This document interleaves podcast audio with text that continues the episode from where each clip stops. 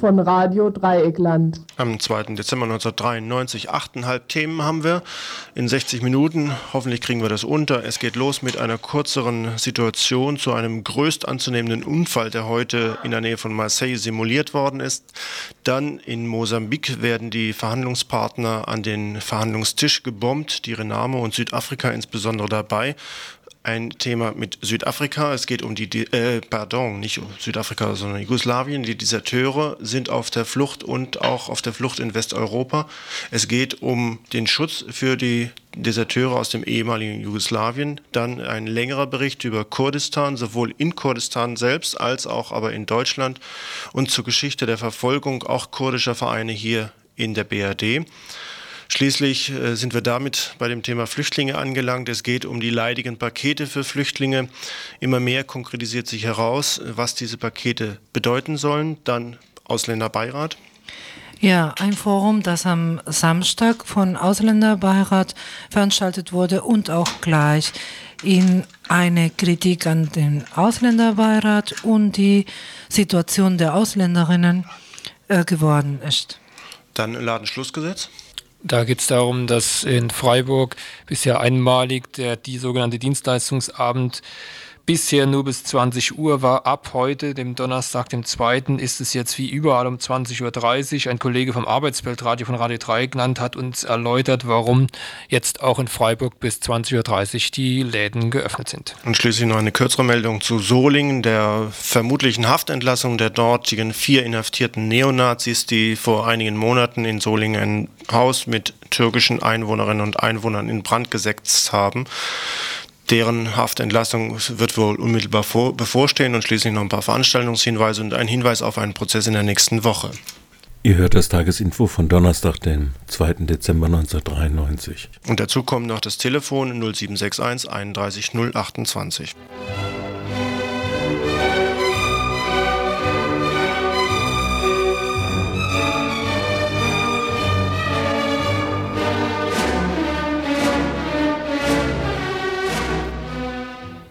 Erster simulierter Atomstörfall. Die umstrittene Simulation eines Atomunfalls im Atomforschungszentrum von Cadarache bei Marseille, Frankreich, ist ähm, heute in die heiße Phase getreten. Nach den letzten Meldungen verlief es bisher ohne Zwischenfälle. Was bei dieser Simulation geschieht, erläuterte uns eine Vertreterin von Greenpeace. Ja, ein, man muss unterscheiden. Es gibt eine sogenannte Vorbestrahlungsphase, ähm, wo die ähm, Brennelemente erstmal vorbestrahlt werden. Dann wurde für 36 Stunden abgeschaltet und äh, die Xenongase abgelassen, weil sie die Messergebnisse verfälscht hätten. Und dann wurde jetzt nochmal angeschaltet, aber eben mit dem großen Unterschied, dass die Kühlung abgestellt wurde. Und während der ganzen Tage, jetzt also Dienst, ab Dienstag, wurde der Reaktor weiterhin gekühlt, wie jeder Re normale Reaktor dauernd gekühlt wird. Und das eben jetzt, das war der, das war oder ist der reelle GAU, dass eben die Kühlung abgeschaltet wird und dass das Ding sich unbegrenzt aufheizt. Rund 20 Gegner vers versammelten sich heute vor diesem ähm, Kernkraftwerk. Äh, über weitere Aktionen ist uns bisher nichts bekannt.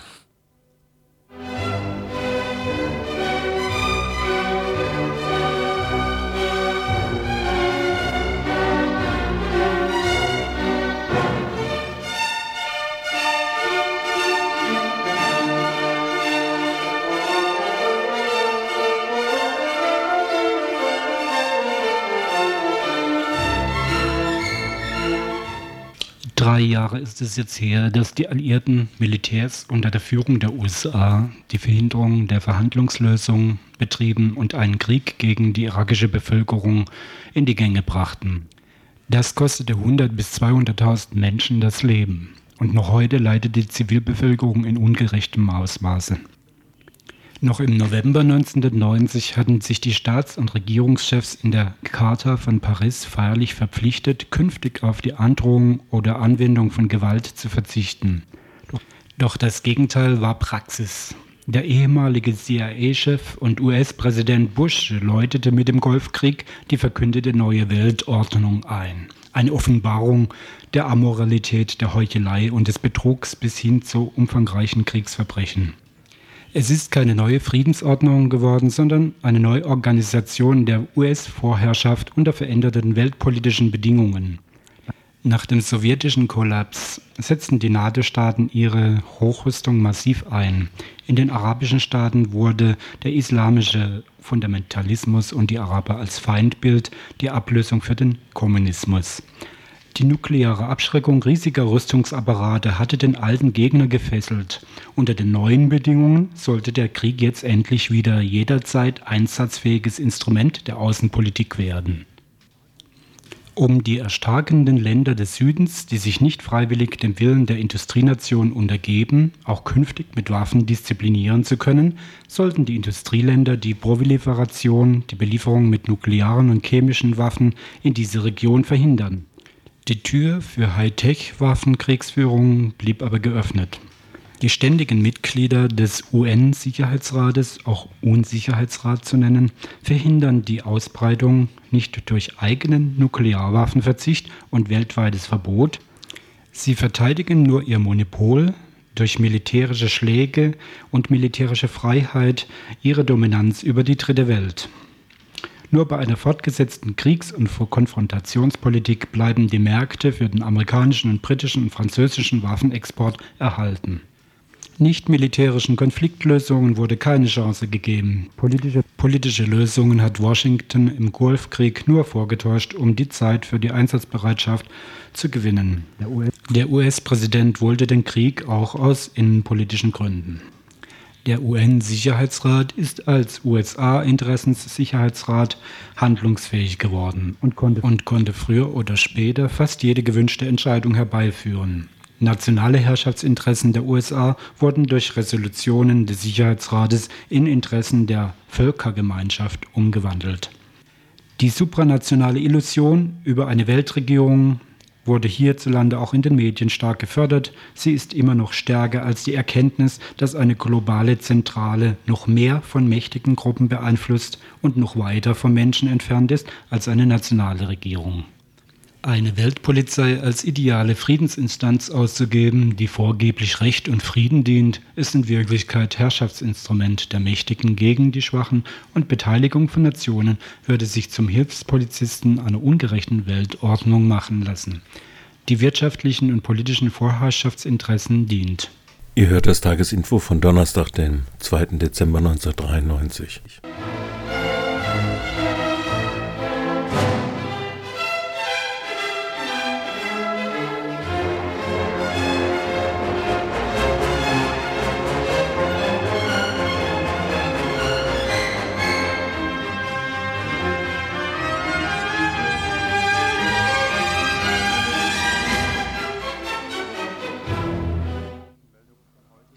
den letzten Meldungen von heute sollen sich die bosnischen Kriegsparteien bei der Genfer Friedenskonferenz um einige Schritte näher gekommen sein.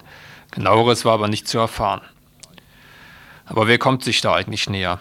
Selbsternannte Regierungsoberhäupter und umher marodierende Militärchefs. Seit Monaten wird uns eine umherschießende Soldateska vorgeführt, ein Heer von Leichen und unversöhnliche Kriegsgegner.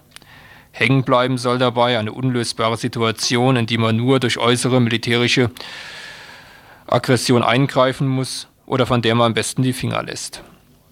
Aber das ist nicht der ganze Balkan. Seit Beginn der Kämpfe gibt es eine Friedensbewegung im ehemaligen Jugoslawien, die sich diesem Kreislauf des Terrors entziehen will. In den letzten Monaten steigerte sich der Protest gegen den Krieg in Jugoslawien. Immer mehr Soldaten entziehen sich den jeweiligen Armeen, desertieren und verweigern den Kriegsdienst. Anfang November trafen sich in Frankreich Deserteure der verschiedenen Armeen von Ex-Jugoslawien und beschlossen eine europäische Unterstützungskampagne für Deserteure und Kriegsdienstverweigerer. Im folgenden Gespräch berichtet eine Mitarbeiterin des Europäischen Bürgerforums, einer Mitinitiatoren dieser Kampagne, über die Lage der Deserteure in Ex-Jugoslawien und über die Aufgaben und Ziele der Kampagne. Anfang November trafen sich äh, einige Deserteure aus Ex-Jugoslawien und beschlossen, eine europäische Unterstützungskampagne für Deserteure und Kriegsdienstverweigerer in Gang zu setzen.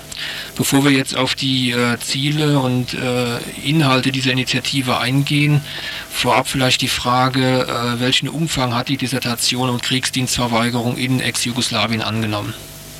Also man kann davon ausgehen, dass in Jugoslawien über eine Million junge und ältere äh, Eingezogene vom Kriegsdienst weggegangen sind, beziehungsweise äh, vorher untergetaucht sind oder während, der, während ihres Einsatzes äh, abgehauen sind.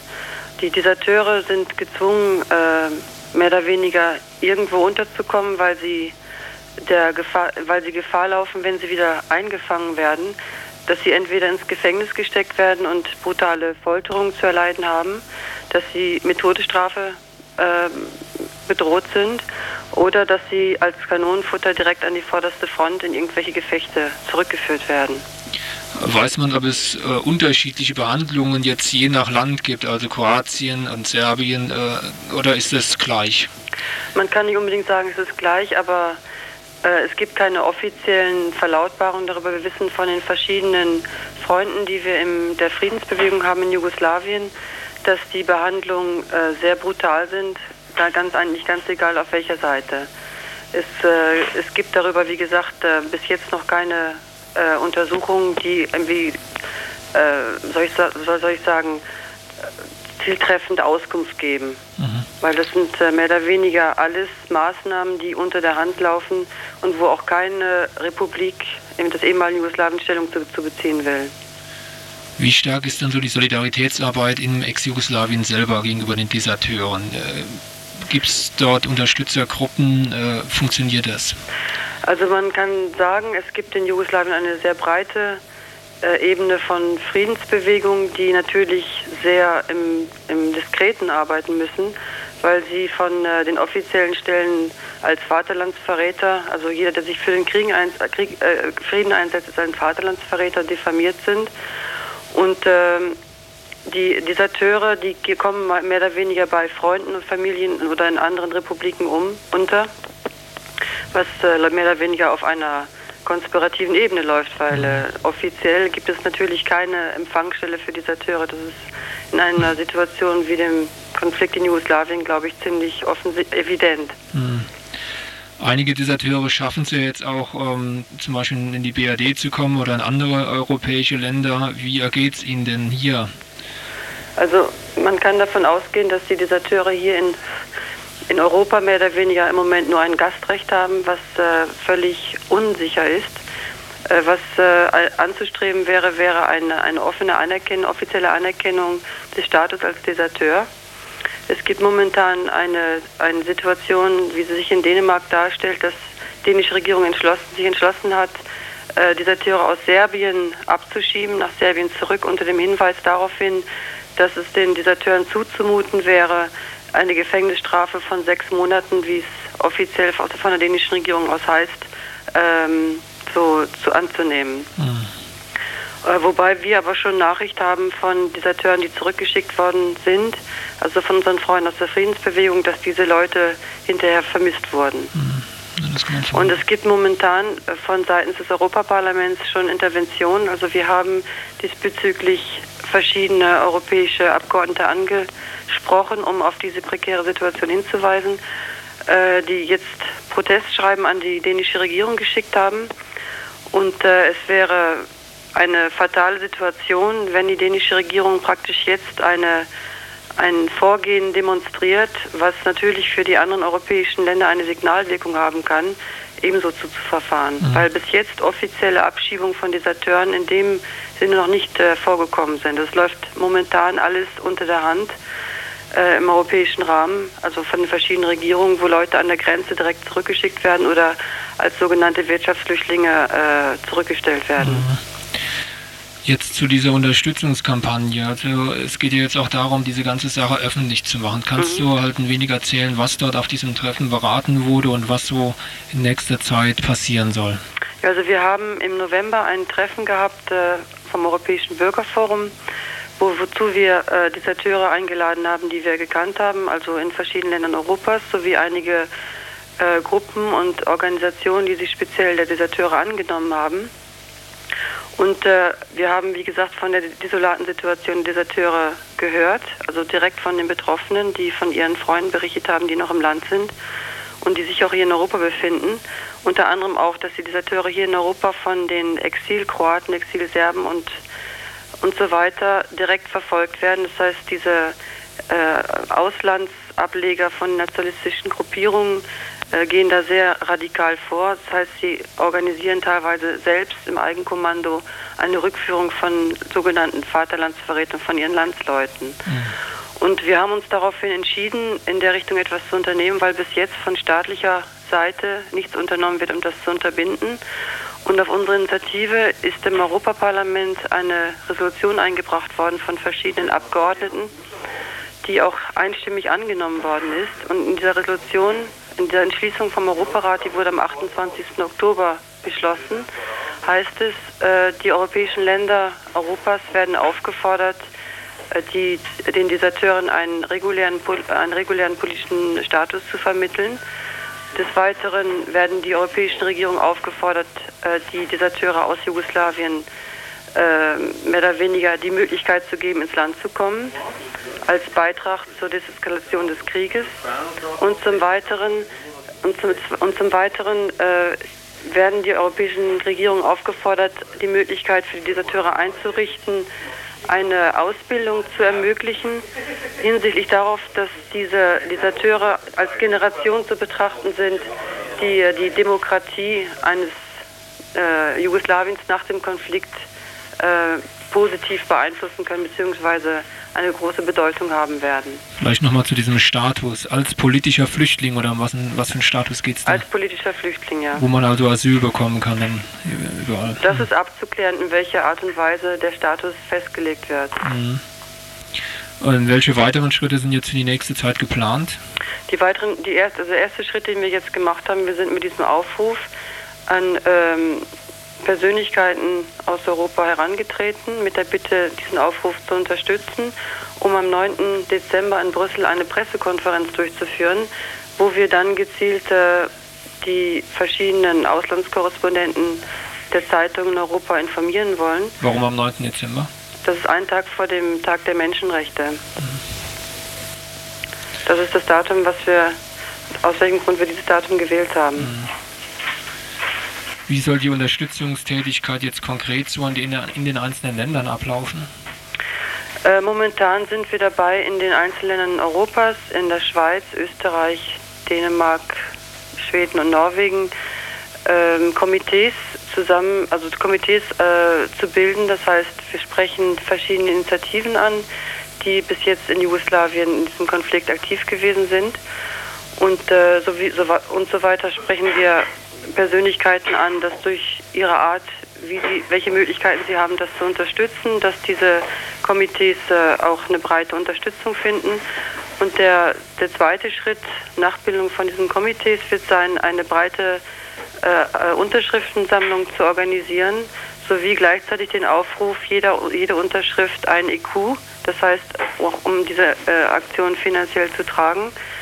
Und äh, dann haben wir vor, ähm, im Frühling äh, eine weitere Pressekonferenz zu machen, wo wir diese Unterschriften aus allen Ländern zusammentragen und werden sie äh, zum zweiten Mal ins Europäische Parlament einbringen, um, um dort erneut eine, eine, äh, einen Antrag einzubringen, der sich an die europäischen Regierungen richtet.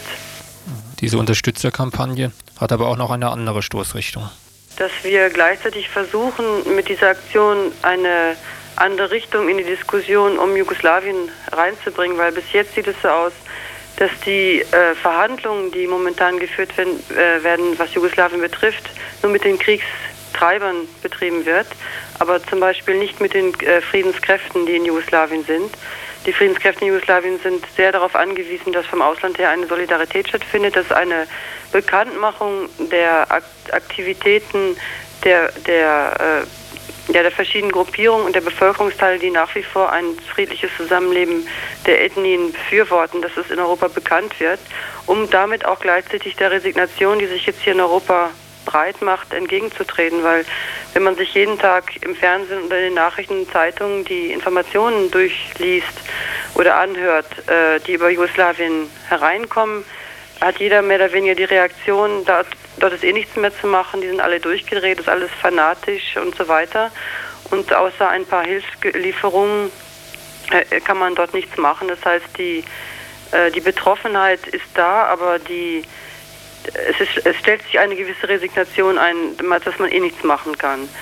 Und in dem Moment, wo man eine, diese Diskussion in eine andere Richtung bringt, das heißt äh, aktive Unterstützung der Friedenskräfte vom Ausland her, mit, direkter, mit, direkten Beziehungen zu den Friedenskräften, kann sich äh, in dieser ganzen Angelegenheit ein, ganz, eine, eine neue, ein neues Niveau einstellen, also ein, neue, ein neuer Aspekt reinkommen, der, der viele Leute mitzieht.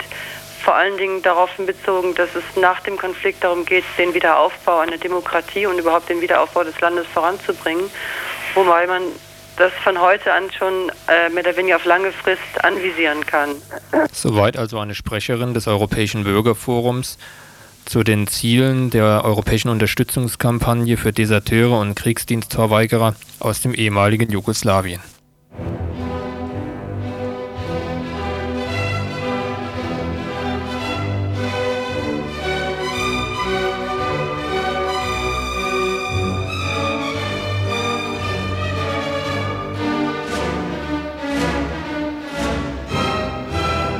Ihr hört das Tagesinfo von Donnerstag, den 2. Dezember 1993. Am 26. November 1993 hat der deutsche Innenminister Kanter verschiedene kurdische Vereinigungen verboten, unter anderem das Kurdistan-Komitee.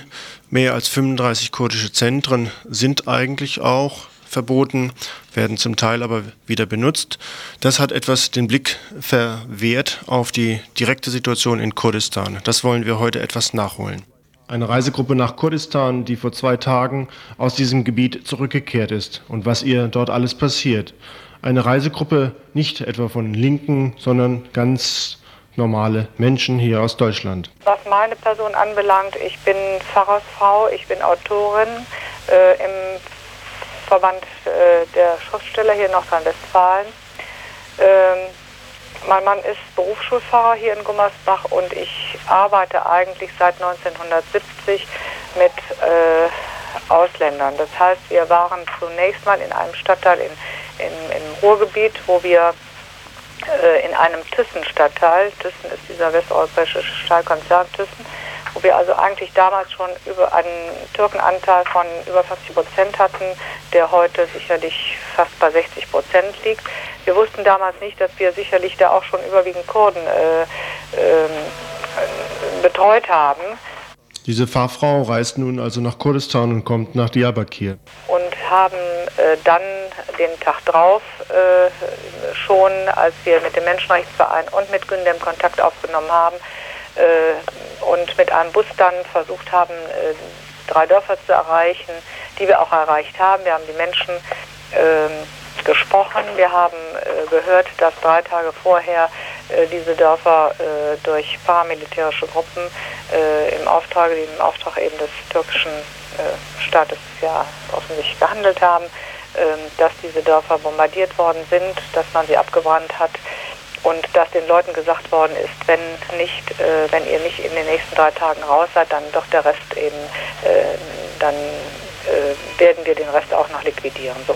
Das sind nun dabei die ganz unvoreingenommenen Eindrücke dieser Frau aus der Nähe von Gummersbach. Ähm, den sieben von 30 Häusern, das erzählten uns die Bewohner, sind mit Benzin übergossen worden und niedergebrannt worden.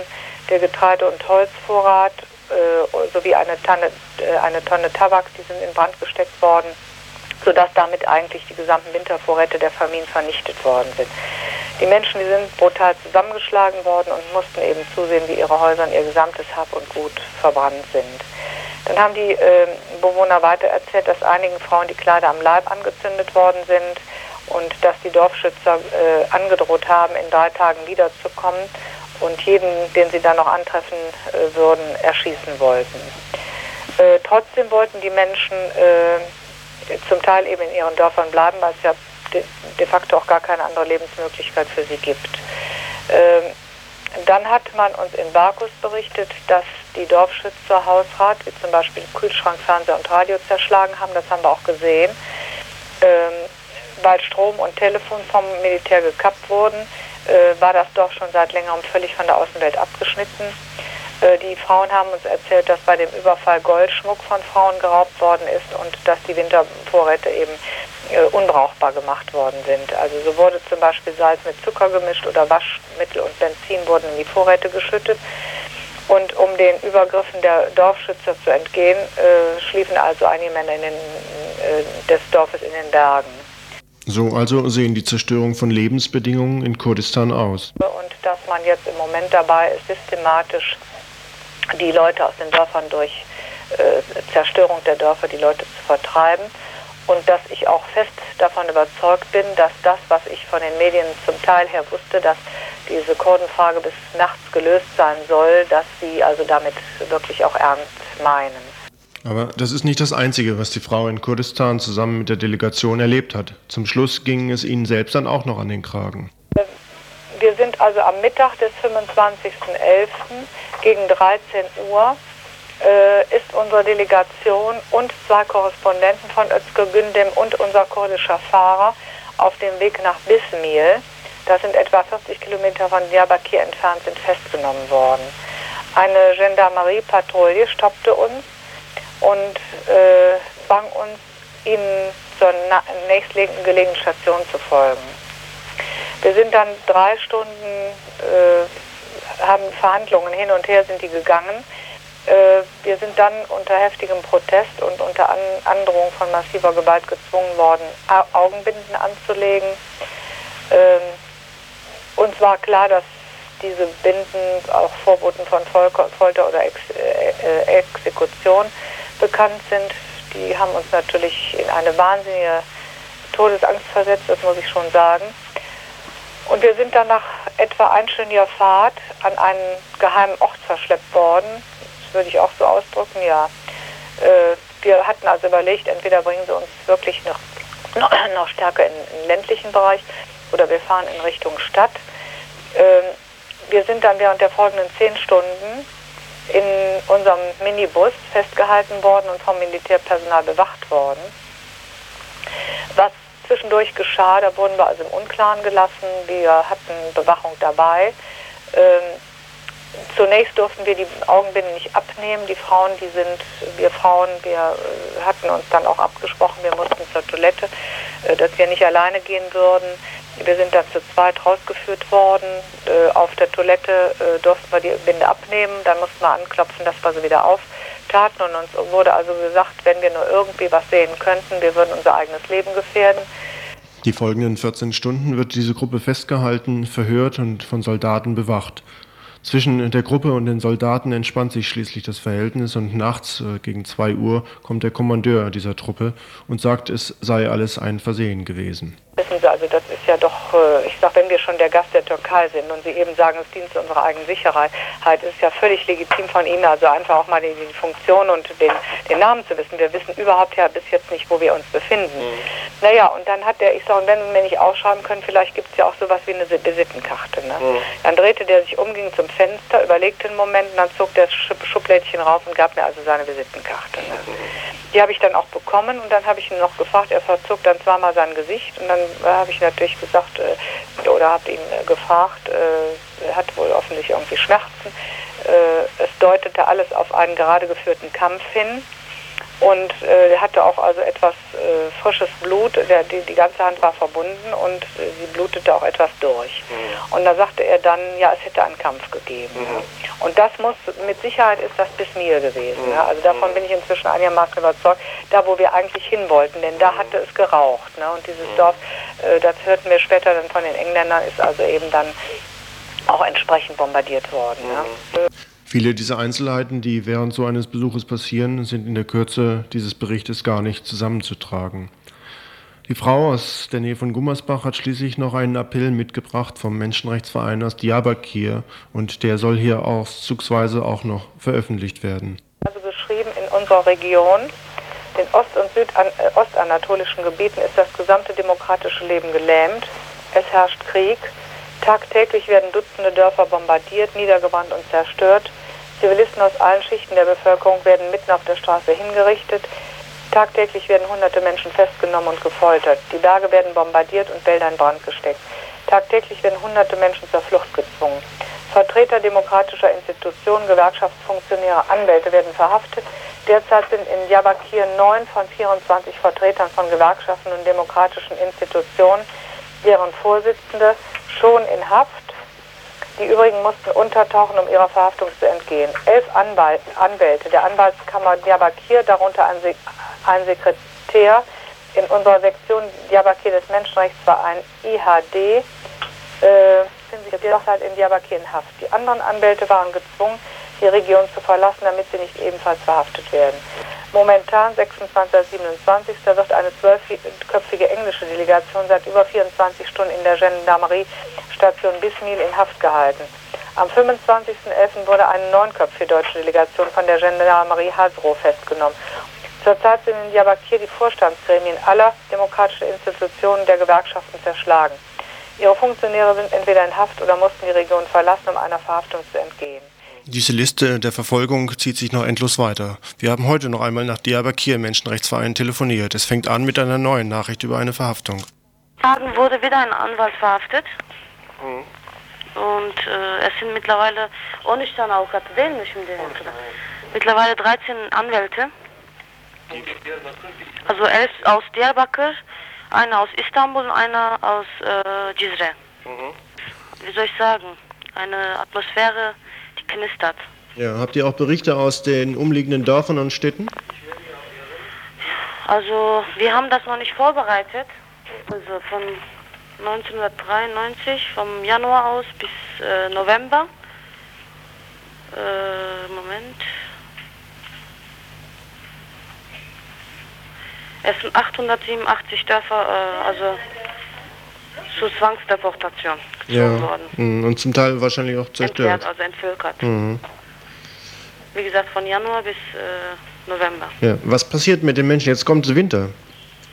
Wo gehen die hin? Kommen also die alle nach die Diyarbakir? Ja, die meisten sind äh, hier nach Diyarbakir, was die Lage auch nicht verbessert.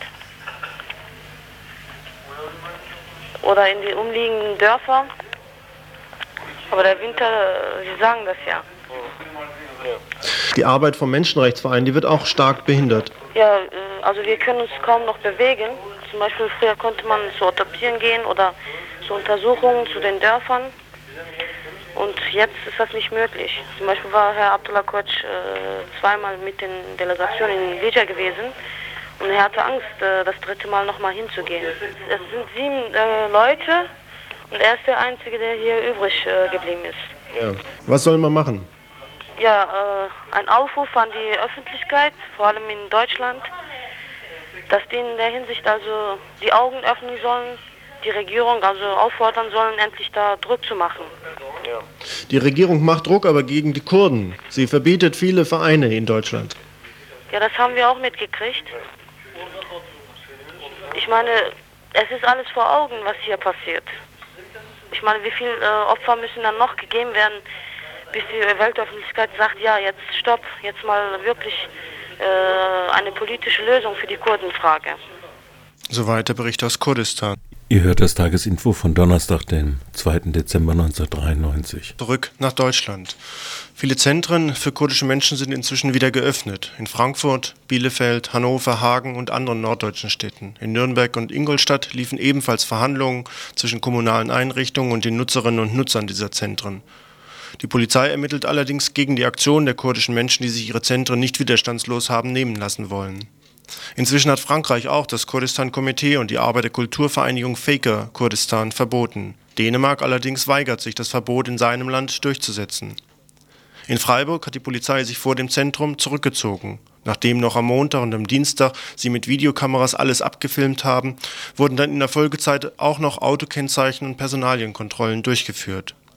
Subversiv hat sich die Polizeidirektion Freiburg betätigt. Sie hatte zunächst auf eine direkte Räumung verzichtet und wollte stattdessen den Vermieter der Räumlichkeiten unter Druck setzen, dem kurdischen Kultur- und Informationszentrum den Mietvertrag zu kündigen.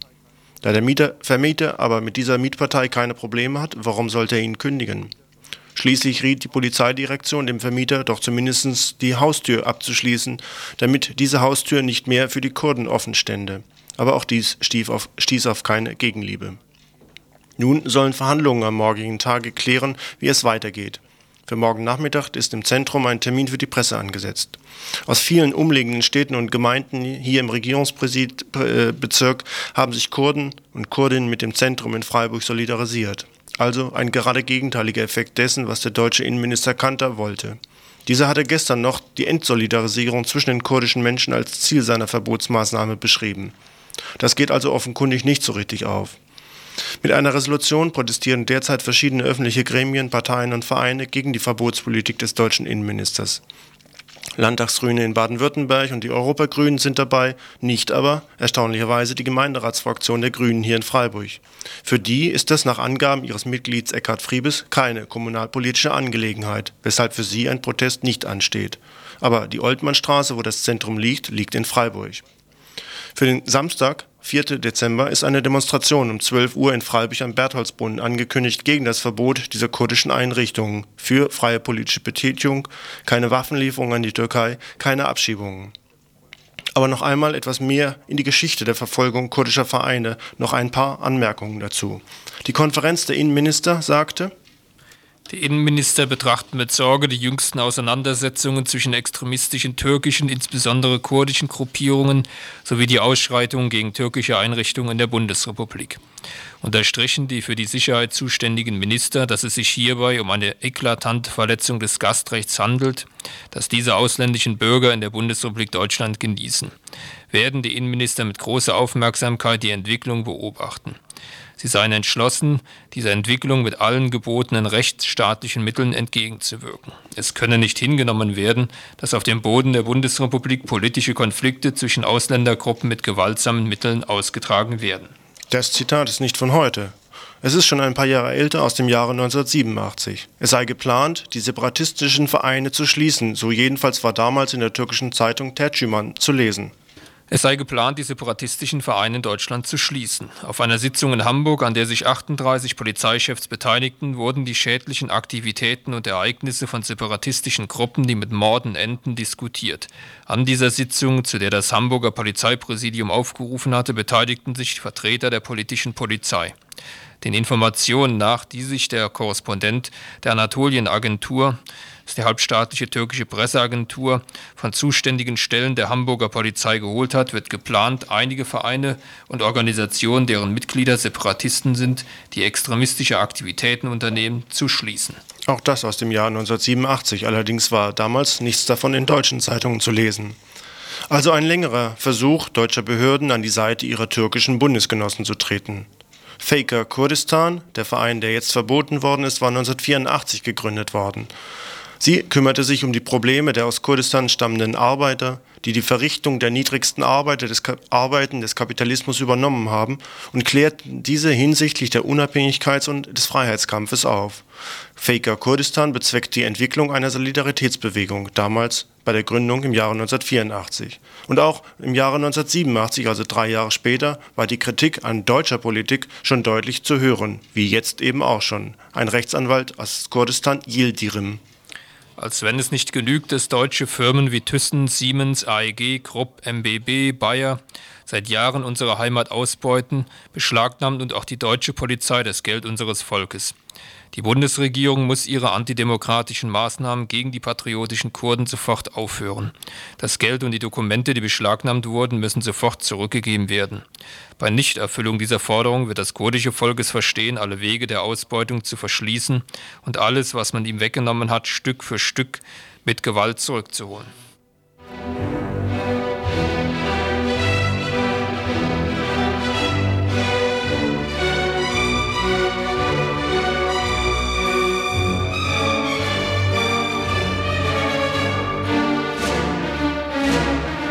Ihr hört das Tagesinfo von Donnerstag, den 2. Dezember 1993. Seit dem 1. November 1993 existiert ein Gesetz, das sich speziell mit der Aufenthaltssituation hier lebender Flüchtlinge beschäftigt. Es wurde zusammen mit der Abschaffung von Artikel 16 Grundgesetz verabschiedet, fand jedoch bis vor kurzem kaum Aufmerksamkeit. Jetzt, nachdem es in Kraft getreten ist, kommen seine Grundzüge genauer zum Vorschein. Die Flüchtlinge kriegen keine Sozialhilfe mehr, Sie sind damit die erste Personengruppe in Deutschland, die komplett aus dem Bundessozialhilfegesetz herausgekickt worden sind. Eine durch nichts zu legitimierende Absenkung ihres Lebensstandards, so sagt die Flüchtlingsunterstützungsgruppe Pro Asyl. Die Flüchtlinge sind die erste Gruppe, bei denen inzwischen eine Mieterhöhung von mehr als 300 Prozent durchgesetzt worden ist. Das nennt sich in der Amtssprache allerdings nicht Miete, was für sie für ihre Notbehausungen zu zahlen ist. Sondern eine Pauschale für Unterbringung und Heizung in Höhe von je Person 300 D-Mark. Zuvor waren es 990 D-Mark. Das führt unter anderem dazu, dass eine mehrköpfige Familie von ihrem bisherigen Verdienst von zum Beispiel 1800 D-Mark als Pauschale für Unterbringung und Heizung mindestens 900 D-Mark zu bezahlen hat. Für diese Familie übrigens hat es dazu geführt, dass sie bereits zurückgegangen ist. Nach der neuen Gesetzesvorschrift fällt künftig Kindergeld, Erziehungsgeld weg, Unterhaltsvorschuss gibt es auch nicht mehr. Und dann wird die Paketeregelung eingeführt. Jeder Flüchtling, so jedenfalls versucht es das Land Baden-Württemberg durchzusetzen, soll demnächst das Paket erhalten. Das wird eine komplizierte Angelegenheit werden, denn wer welches Paket kriegt, dürfte zu vielen Unstimmigkeiten führen. Aber die sogenannte Paketregelung an sich ist völlig gegen die Flüchtlinge durchgesetzt worden. Konkret heißt dies, dass ab 1. Februar oder wann auch immer jedenfalls bald, auf einen Kalorienschlüssel aufgebaute Pakete verabreicht werden sollen. Wie viele Proteine, Fettsäuren, Kalzium und sonstige Nährstoffe jemand kriegt, das ist alles peinlich genau berechnet. Die Deutsche Gesellschaft für Ernährung hat sich ja darum bemüht. Baden-Württemberg versucht diese Regelung mit den Paketen auf alle anzuwenden, ob sie nun, wie im Gesetz vorgeschrieben, erst im ersten Verfahrensjahr hier sind oder bereits länger. Allerdings sind sich die Herren in Stuttgart nicht ganz sicher. Aus einem Gutachten des Justizministeriums geht bereits hervor, dass möglicherweise erst eine einstweilige Anordnung des höchsten Verwaltungsgerichts in Baden-Württemberg Klarheit in diesen Teil der komplizierten Materie wird bringen können. Was aber völlig sicher ist, dass mit dem verbleibenden Taschengeld niemand mehr eine Anwältin oder einen Anwalt wird finanzieren können. Bislang waren jeweils Ratenbeträge für Anwältinnen noch abzustottern. Jetzt bleiben 80 DM Taschengeld im Monat übrig. Auf den Tag umgerechnet also etwas mehr als 2,50 Mark. Das reicht nicht einmal für die Straßenbahn. Inzwischen hat die Kommune auch schon ausgerechnet, wie viel Blatt Toilettenpapier pro Person zur Verfügung stehen sollen. Und das ist jetzt kein Witz, sondern wird Realität werden. Für die Verteilung dieser Pakete wird zum Beispiel in einem Flüchtlingswohnheim demnächst extra ein Raum freigemacht werden, in dem zuvor vier Personen lebten. Da entgeht ihnen also sogar eine Mieteinnahme. Nunmehr kommen dort Pakete rein und dann darf der Hausmeister seine Kontrollfunktion weiter wahrnehmen und verteilen und gleichzeitig kontrollieren, wer zu Hause ist und wer nicht da ist. Diese beliebte Methode versuchte er bislang allerdings auch schon durchzusetzen. Schätzungen gehen davon aus, dass die Verteilung und Lieferung von Paketen viermal mehr kosten wird als die bisherige Barauszahlung oder Kontoüberweisung. Daran wird dann also der Sinn dieses Gesetzes klar. Und was die weitere Gesundheitsversorgung angeht, auch das ist offensichtlich genug. Nur ein Beispiel. Als vor wenigen Tagen ein Flüchtling, einem Flüchtling in der Freiburger Innenstadt die Vorderzähne ausgeschlagen worden sind, weigerte sich die dafür zuständige Stelle, die Zahnbehandlung zu übernehmen. Er sei ja sowieso nicht mehr lange hier, deshalb keine langfristige Zahnbehandlung, sondern lediglich Notfallvorsorge. Jetzt kaut dieser Flüchtling auf zu Mus zerhacktem Essen rum, weil die Behörden die Zahnbehandlung nicht übernehmen. Für den 18. Dezember ist zu diesen Radikalkürzungen für Flüchtlinge in Freiburg eine Demonstration angekündigt.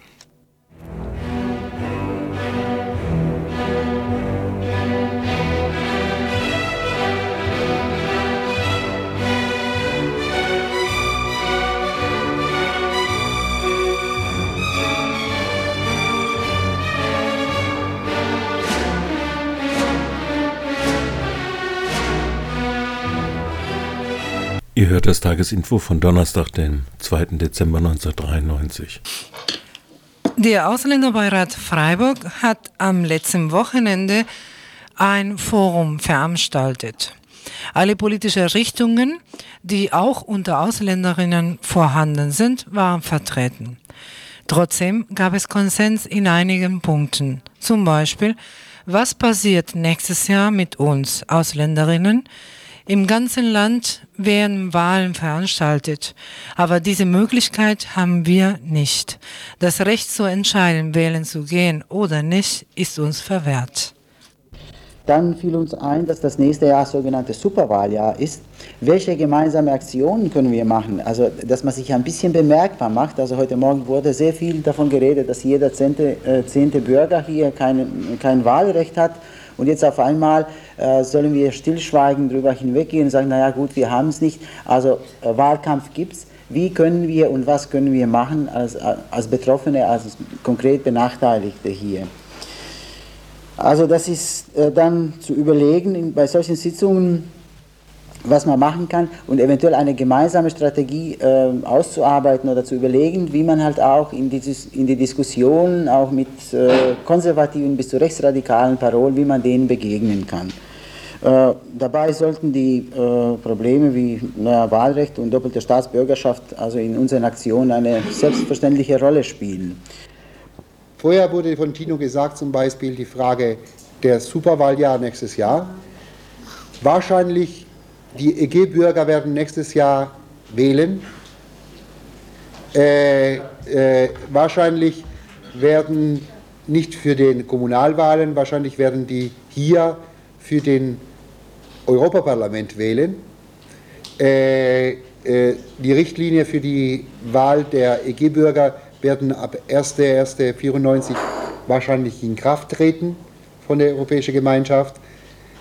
Äh, interessant ist, ich hatte heute am Tisch gesagt, interessant ist, dass eigentlich äh, wir aktive und passive Wahlrecht theoretisch bekommen. Wir werden eigentlich nur hier in Deutschland nur die passive Wahlrecht bekommen, weil äh, äh die Listen der Deutsche äh, äh, schon abgeschlossen sind.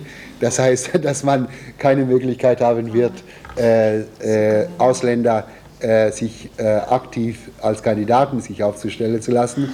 Aber wir werden eine neue Phase anfangen, eine neue Phase. Parteien werden sicherlich ab nächstes Jahr ein wenig mehr Interesse an die Ausländer haben, weil die offen ein paar Stimmen zu bekommen. Äh, ich habe gesagt äh, zu einer Partei, eigentlich man musste euch einen Denkzettel geben und eine Alternativpartei von den Ausländern und von Deutschen zusammen gründen. Äh, äh, äh, ausländische deutsche äh, äh, Alternativpartei, Stadtpartei, damit wir denen auch äh, einen Denkzettel geben. Aber wird man sehen, was da geschieht. Laura. Ähm, na, in puncto Superwahl und mögliche Beteiligung der Ausländer und Ausländerinnen in dieser Wahl darf man nicht vergessen, dass ein Großteil der Ausländer und Ausländerinnen, die hier leben, äh, eben diese Recht nicht be bekommen werden. Ne? Also das trifft nur die Bürger und Bürgerinnen aus der EG äh, Europa-Union genannt in den letzten Tagen. Und das äh, sind wir zum Beispiel hier der größte Teil eigentlich. Ähm, nicht, nicht dabei. Ne? Mhm. Sind ungefähr zwei Drittel in Freiburg, die nicht dabei sind. Mhm. Zwei Drittel. Mhm. Auch, auch wenn jemand es gewollt hätte, hätte man nicht vermeiden können, dass Kritik an den Ausländerbeirat geübt wird und überhaupt seinen Sinn in Frage zu stellen.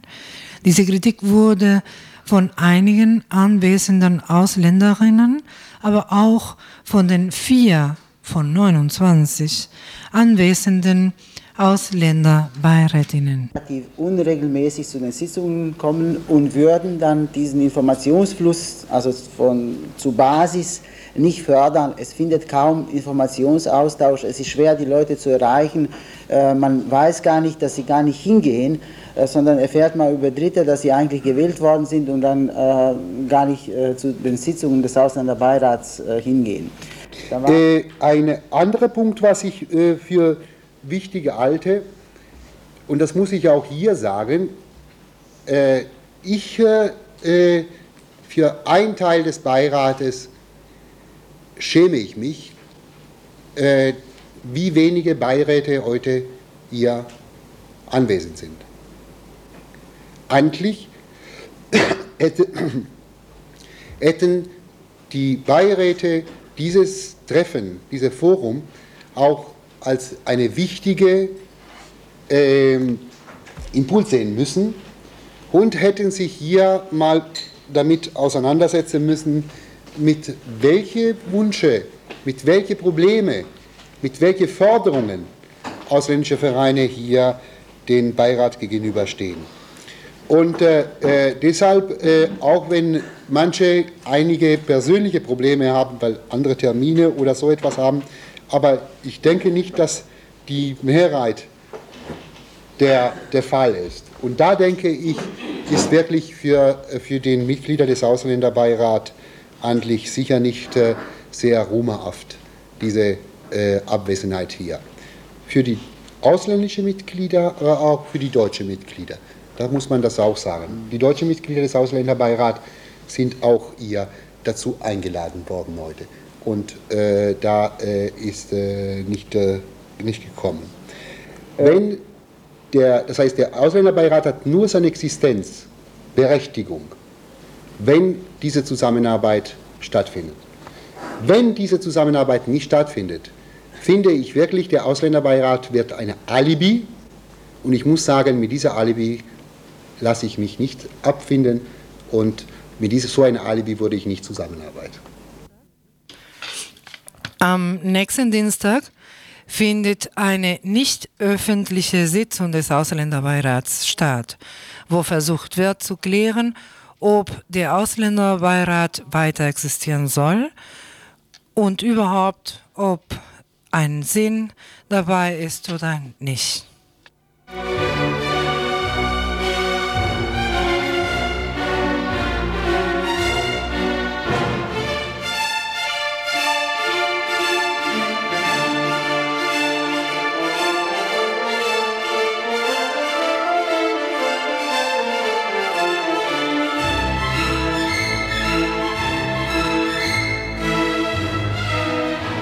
Ihr hört das Tagesinfo von Donnerstag, den 2. Dezember 1993. Seit der Einführung des sogenannten Dienstleistungsabends 1989 wurden in Freiburg die Geschäfte schon um 20 Uhr geschlossen, statt wie es gesetzlich um 20, äh, vorgeschrieben um 20.30 Uhr möglich wäre. Das ging auf eine Absprache aller Betriebsräte in Freiburg zurück. Diese halbe Stunde war ein kleiner, aber wichtiger Erfolg für die Betriebsräte und die Beschäftigten.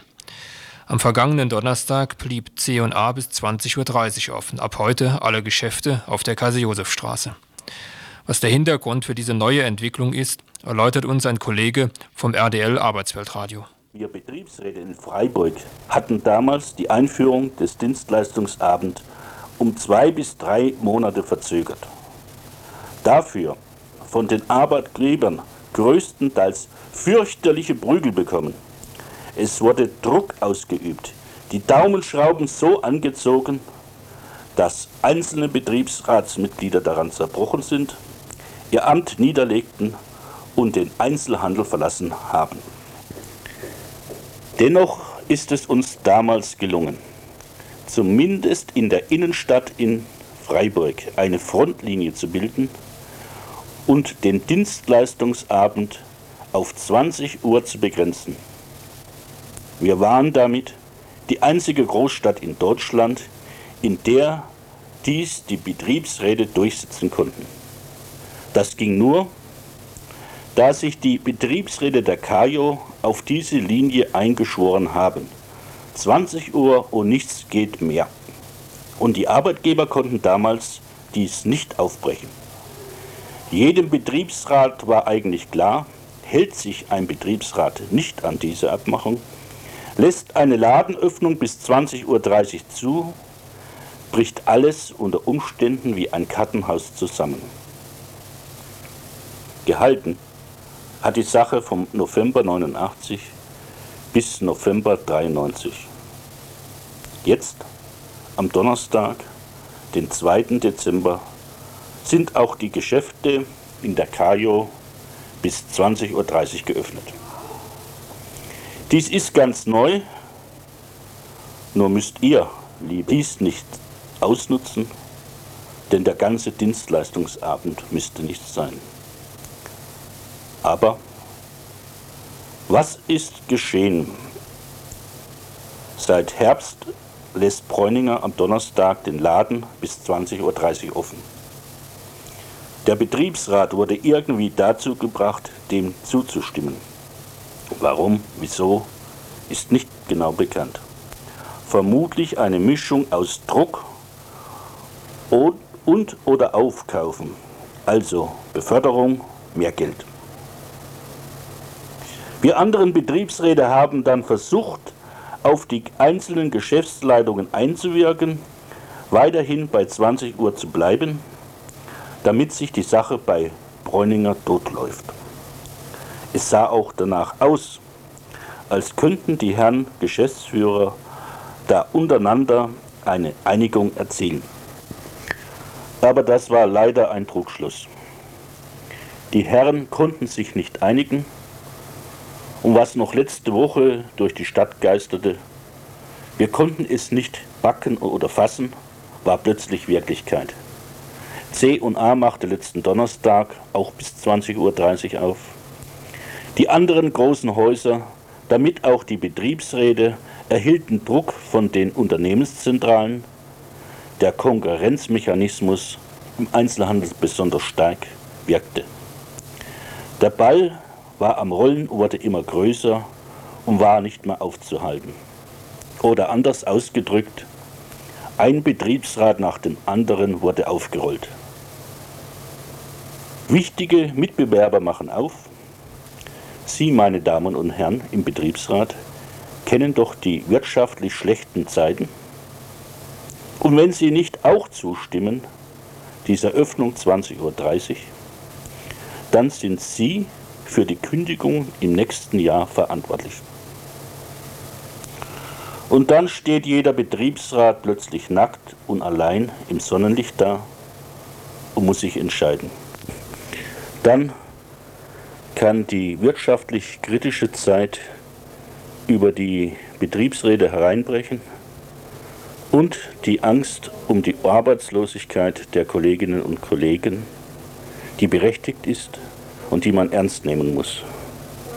Und wenn es dann die Geschäftsleitung oder die Arbeitgeberseite sehr geschickt anfängt, und dazu stellen sie oft Profis ein, die nicht nur überreden, sondern überzeugen können, dann können nicht nur Arbeitszeit oder andere Betriebsvereinbarungen ausgehebelt werden. Wenn es dann ganz krumm läuft, werden dazu noch Betriebsräte platt gemacht.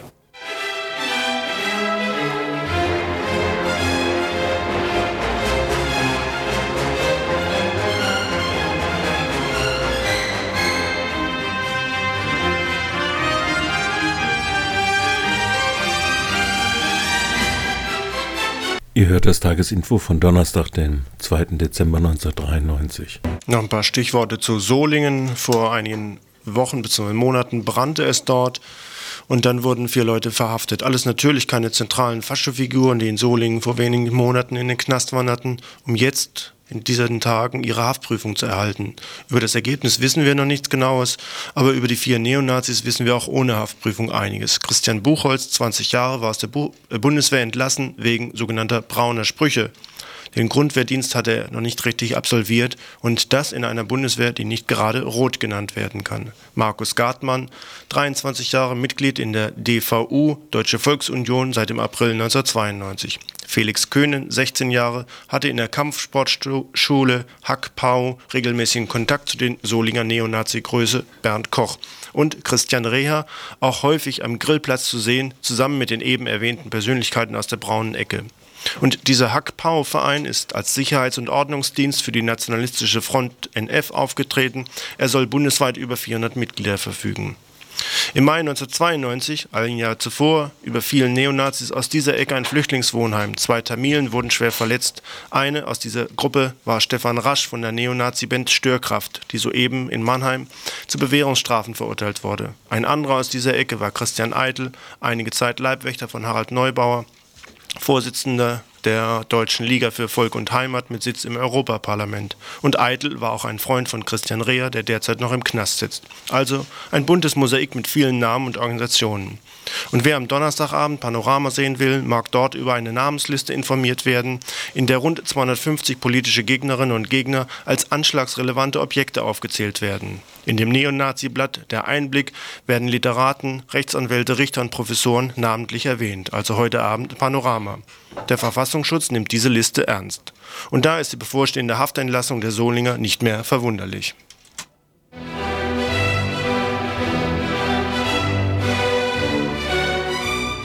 Entsetzliche näher kommt. Auch zu dir kommt es, der weit entfernt wohnt von den Städten, wo Blut vergossen wird. Auch zu dir und deinem Nachmittagsschlaf, worin du ungern gestört wirst. We sang every song that Madge Avenue. Freedom's just another word for nothing left to lose. Nothing, honey, if it ain't free. No, no. Yeah, feeling good was easy now when he sang the blues.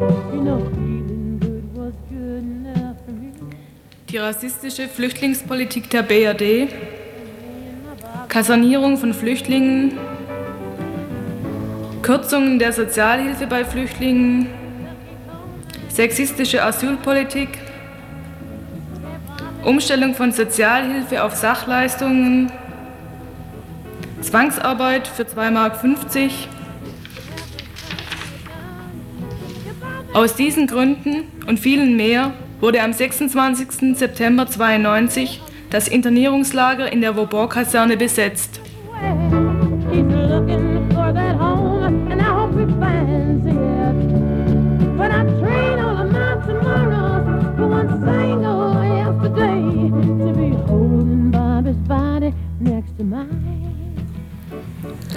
Während 37 Verfahren wegen Hausfriedensbruch liefen, lautet die Anklage am 9. Dezember auf gefährliche Körperverletzung und Landsfriedensbruch.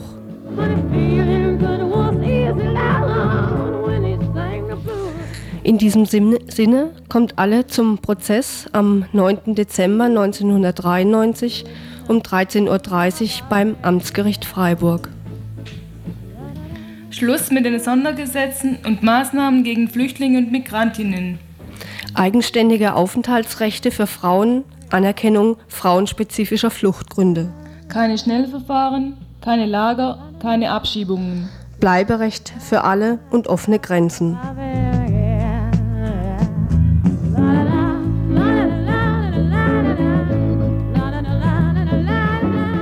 Prozess am 9. Dezember 1993 um 13.30 Uhr im Amtsgericht Freiburg.